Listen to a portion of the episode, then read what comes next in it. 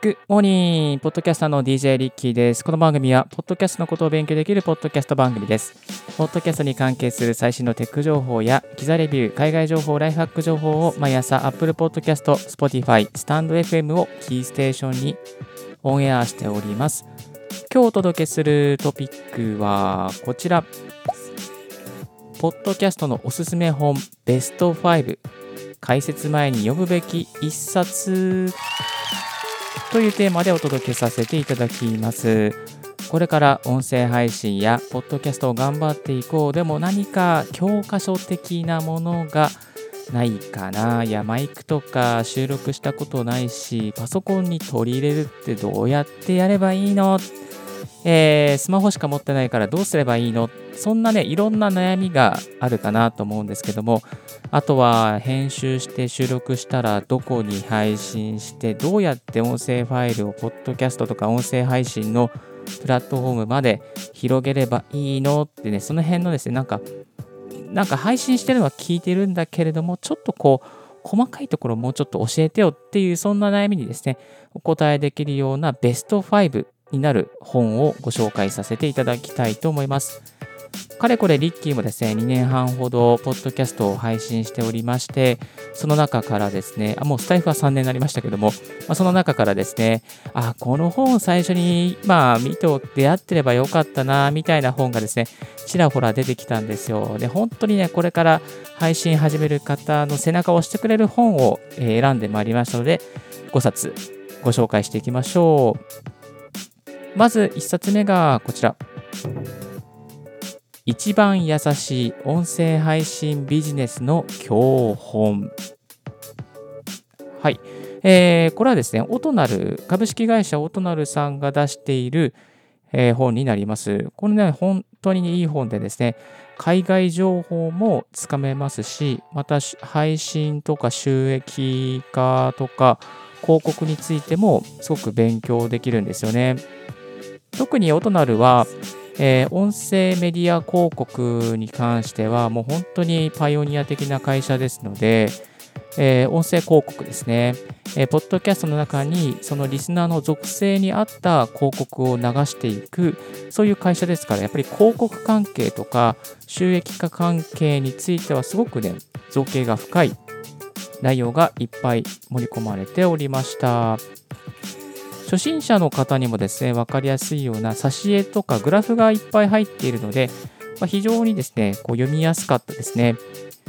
本のタイトルが一番優しいと書いてあるだけあって、えー、比較的ですね、専門用語も少なくて、もうサクッと、まあ、サクッとっていう感じじゃなかったですけどね、まあ、本もちょっと結構数百ページあるので、サクッとではないけども、まあ、あの比較的取りとっつきやすいようなですね、えー、書かれ方をしていて非常に優しいなっていうような感じがしました。で、日本のプラットフォームもですね、関しても詳しく、まあ、あの、比較とか、えー、その各プラットフォームのですね、特徴なんかをまとめてくださっておりますので、えー、まあ、例えばスマホ1台でどこに配信しようかなって悩んでいる時に、あ、こんなプラットフォームがあるんだ、例えばスタイフさんがあるんだとか、レックがあるんだとか、まあサウンまあ、海外系のサウンドクラウドがあるんだとかね、あ、こういうところで有料でできるんだみたいなところですね、あの見つけるっていう手立てとして、まあ、この本を手に取るっていうやり方もありではないかなと感じてます。1つ目が一番優しい音声配信ビジネスの教本でした。えっ、ー、と、本も、あの、もう平積みではないですけども、多分技術系の本のところに行けばあると思いますし、また、あの、Kindle の本でもですね、えー、リリースされておりました。そして、えー、2冊目がこちら。自宅で静音テクニック。はい、こちらですね、レコーディングスタジオを運営する三島元気さんが書かれた本なんですけども、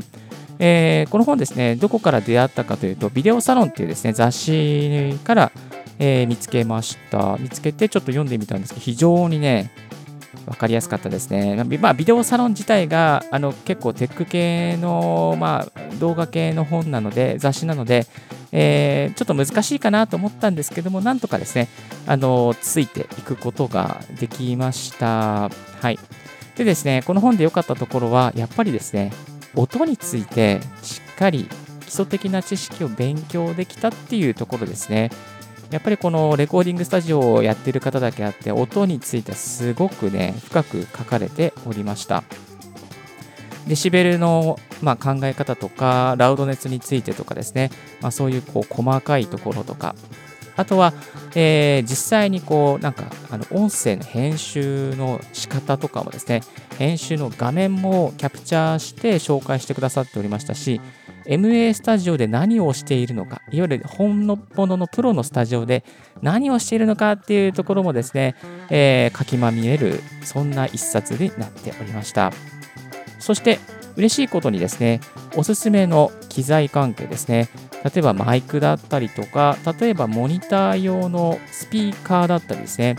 あとは自宅で収録するならこういう機材、こういう、まあ、吸音材とか、えー、防音材を入れるといいよっていうですね、結構この今のこの何あのリモートワーカーさんの、まあ、背中を押してくれるようなですね、そんな情報も流れておりまして、非常に、まあ、今の時代にニーズに合っているいい本だなっていうふうに感じました。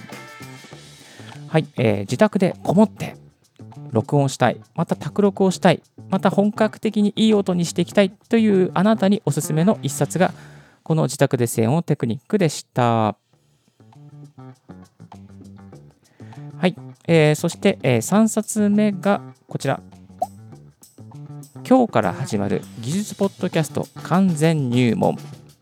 この本もですね、非常にポップで面白かったです。えーまあ、どういう人向きかなと考えた時には、ワイワイガヤガヤ、みんなでポッドキャストしたいなっていう人向けの本ではないかなっていうふうに感じました。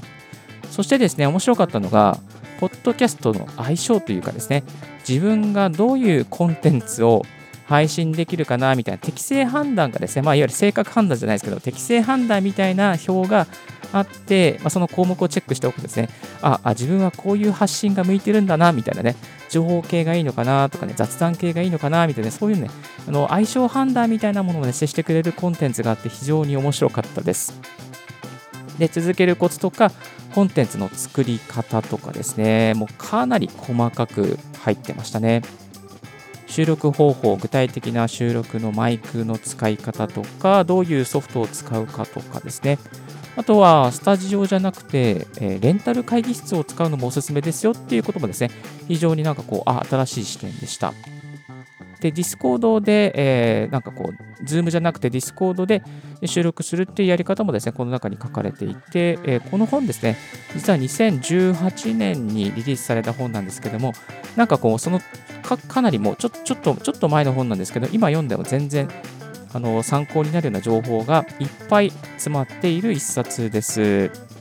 えー、とですね、まあ、特に、なんだろうな、こう、テック系のこととか、あと作り方とかをより詳しく知りたいという方向けな内容になっておりました。はい、えー、この本もですね、えー、Amazon の Kindle で、えー、売られておりますので、気になる方は Kindle でチェックしてみてください。そして4冊目がこちら。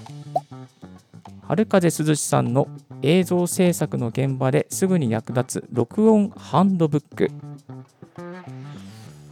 春風鈴さんの本はですね、非常にこれもまた分かりやすいテック系の本でした。で、えー、タイトルに映像制作の現場でっていうふうに書いてあって、あれ、ポッドキャストとか音声配信関係ないじゃんってね、思うんですけれども、えー、音声の取り方がですね、よくわかる本になっています。そもそもいい音って何なのかとか、正しいマイクの使い方ってどういうふうにすればいいのかとか、マイクのその、えー、指向性ですね、指向性とかマイク持ってマイクが持っている、本来持っている性能について細かく解説してくださっているので、もうマイクの基礎がこの本で学ばせていただきました。あとは最適な音量の判断ですね。メーターがありますけれども、どれぐらい触れていればいいのかとか、えー、どれぐらいにですね、調整して、そしてリスナーの方にの耳に聞き心地がいいものにするにはどうすればいいのかっていうこともですね、細かく、そして実際の編集のキャプチャー、ん？キャプ、えー、キャプチャー、キャプチャーですね、えー、キャプチャー込みで、えー、入っておりました。特にマイクの選び方とかマイクの当て方に関してはですね、この本がすごくよくわかるような内容になっておりました。そして映画制作の現場ですね、外での収録の話なんかもあったりして、え実際にですね、例えば、あのポッドキャストをちょっとこう、なんていうかな、こう、周りがガヤガヤするような場所で撮りたいっていう方は、ぜひ、この本を手に取っていただきたいなというふうに感じてます。ちなみに、はるかですずさんはですね、YouTube チャンネルもやっておりまして、これもね、結構ね、あのなんか音の収録に参考になるような情報がいっぱい詰まっておりましたので、えー、ぜひ参考にしてみてください。はい、そして最後の一冊はこちら。私、リッキーのですね、ノートの記事です。失敗しない、ポッドキャストの始め方、7ステップで解説ということでですね、えーと、北陸新幹線の中で3時間かけて書き上げた、まあ、ちょっと3時間プラスかな、書き上げた、えー、原稿なんですけど、約9700文字ぐらいかな、になっている、えー、この解説ですね。えー、発信する内容を絞ること、番組名を決めること、収録環境の構築とかコンテンツ制作、えー、収録作業、編集作業、発信作業、そして、ポッドキャストで得られるメリットについても、まるっとポッドキャストのことが全部わかるようになっている、えー、有料のノート記事になっています。まあ、有料といってもですね、そんなに高くなくても、ワンコインで500円ですね。えー、ランチ、ランチ1回分ぐらいかな。1回分ぐらいで、まあ、あの元が取れるような内容になっておりますので、えー、ぜひ参考にしていただけたらなというふうに思います。このですね、ノート記事でこだわったところは、とにかく入門する、これから始める方が迷わない、寄り道をしない、もうこの一本道だけやっとけば、えー、全部ですね、まあ、あのいい音で、まあ、いい内容で配信できるっていうですね、その今まで培ったコツなんかをですね、全部ここにえー、まとめてえおきました。はい。え、ですので、ちょっとですね、まあ、ニッチでマニアックな内容は載っていないんですけども、まあ、こう、ためになるような情報がパックでまとまっているんですね。えー、そんな感じになっております。はい、えー、ノイズの除去の仕方なんかもちょっと一部ですね、紹介しておりますが、細かいところまでは、ここでは触れられておりませんが、えーまあ、この入り口的な部分ですね、えー、まとめております。はい。ですので、こちらもですね、ぜひ参考にしてみていただけたらなというふうに感じておりますので、よろしくお願いします。今日ご紹介しました5冊に関しましては、すべて、えー、概要欄の方にですね、リンクを貼っておりますので、気になるところからクリックしてみてください。今日は、ポッドキャストのおすすめ本ベスト5、解説前に読むべき1冊ということでご紹介させていただきました。皆さんですね、ポッドキャストのギアを温めるためにですね、役立てたら非常に嬉しいです。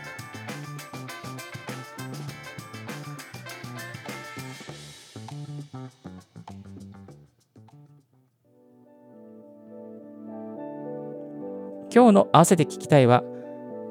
音声配信に台本は必要なのかというですね、過去のオンエアを紹介させていただきます。えー、実際にですね番組を作っていく中であ台本ってどれぐらいやれば一番なんかいいのかなって悩みがあるかなと思うんですけどもそれについてちょっとリッキーのですね2年半の経験から台本はこうするべきというものをですね紹介させていただいております最新のポッドキャスト関連ニュース渡辺直美さんがニューヨークの街に巨大広告ということで、えー、なんとですね渡辺直美さんがですねニューヨークに移住されておりますけどもこの度広告とポッドキャストを配信されました、えー、さっきね聞いていたんですけども全部英語で配信されていて非常にですね、なんかね、流暢な英語でしたね。びっくりしましたけれども、渡辺奈美さんってこんなに英語うまいのかなと思ったんですが、え、ー、と、フィラデルフィアのピッツァの話とかですね、えー、ラッパーの話とか結構面白い内容がふんだんに入っていたんですけども、これね、残念ながら日本語版はないんですが、まあ、英語の勉強になるかなと思いますので、ちょっとですね、まあ、Spotify で、まあ、今、結構人気ななコンテンツを聞きたいという方はですね、こちらもチェックしてみてください。日本のファンの方大丈夫かな？この大丈夫かなちょっと心配ですけども、まあでも、世界に出ていくっていうことでもですね、やっぱりこう英語で話していくっていうことは大切だなというふうに改めて感じる内容でした。今日のレディはいかがでしたでしょうか？リークのツイートの毎日ポッドキャスト情報やライフハック、ガジェットに関する情報を発信しております。番組の感想は専用メールもしくは専用フォームから新着を見逃さないようにするには無料サブス登録が便利です。あなたの朝時間にポッドキャスト情報が必ず一つ届きますよ Thank you very much for tuning in Ricky's Podcast 大学 This podcast has been brought to you by DJ リッキーがお送りいたしました Have a wonderful and fruitful day 素敵な一日をバイバイ